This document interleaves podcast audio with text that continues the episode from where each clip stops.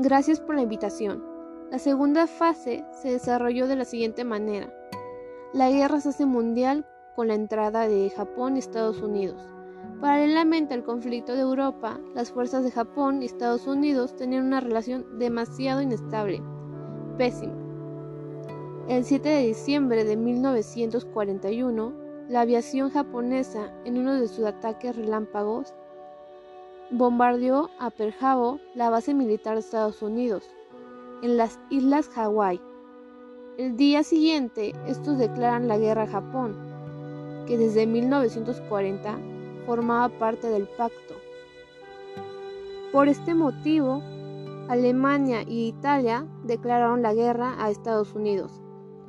Estados Unidos declara la guerra a Japón y entra a formar parte del bloque aliado.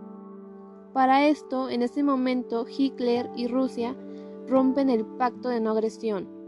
En esta etapa, Alemania y Japón parecen invencibles. Los aliados no tienen tanto éxito. Bueno, ahora te voy a compartir un poco de las características que conforman la Segunda Guerra Mundial. Bueno, las características de esta etapa de la Segunda Guerra Mundial son las siguientes. Alemania rompe su pacto de no agresión.